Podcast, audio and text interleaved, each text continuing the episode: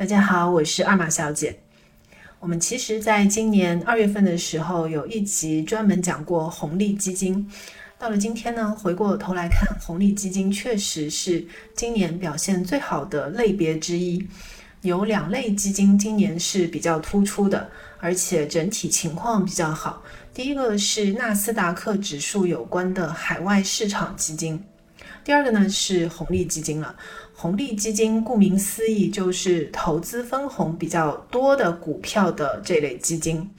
今年到现在九月，股市不断的在坐过山车，在众多的主流指数里面，红利指数是目前表现最好的指数之一。截至到二零二三年九月一日。红利指数今年以来的涨幅达到百分之五左右，这个是主流指数里面表现最好的之一了。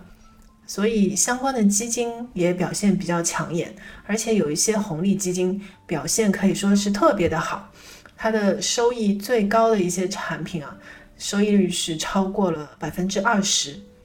红利指数里面呢，有一种叫做红利低波动指数，是。这一次整体表现最好的这一类指数，其实就是既要又要选的呢，是分红比较多的股票，同时呢又是波动比较小的。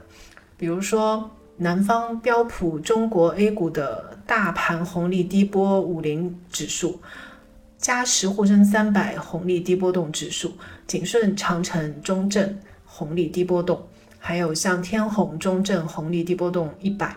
这些基金今年以来到九月份收益率其实都超过了百分之十七。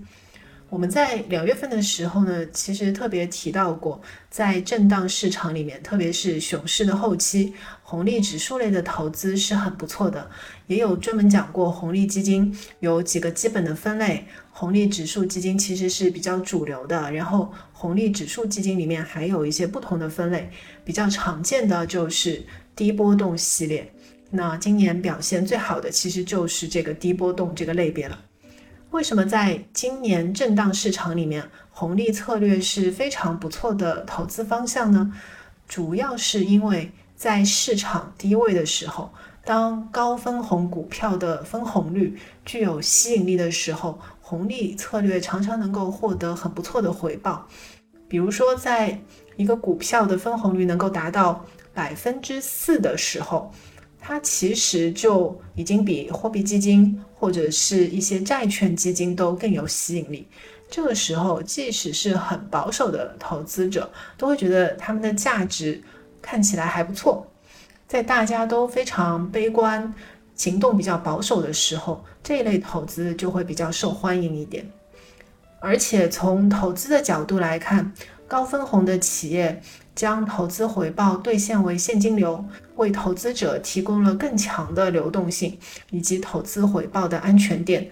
对相对比较成熟、进入稳定运营阶段的企业来说，分红为投资者提供当期收入，又有落袋为安的稳健性。另一个重要的原因是，企业分红也是反映它的运营状况的信息渠道。分红是公司的管理者向外界传递公司未来盈利能力的方式。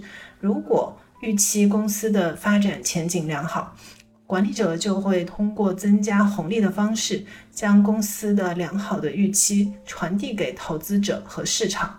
而且，企业分红也说明公司的利润和现金流情况良好，盈利表现优秀的公司拥有高分红的基础。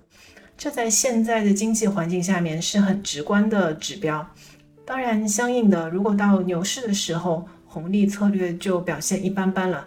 如果市场开始整体的转好，大家开始乐观起来的时候，这一类高分红的股票可能也已经涨了比较多了，股价上涨，分红率其实就会下降。那么这个时候，红利基金的吸引力也会下降。总体来说，今年上半年这样的震荡市场里，红利基金是非常好的一个策略。以上就是今天的分享，谢谢大家。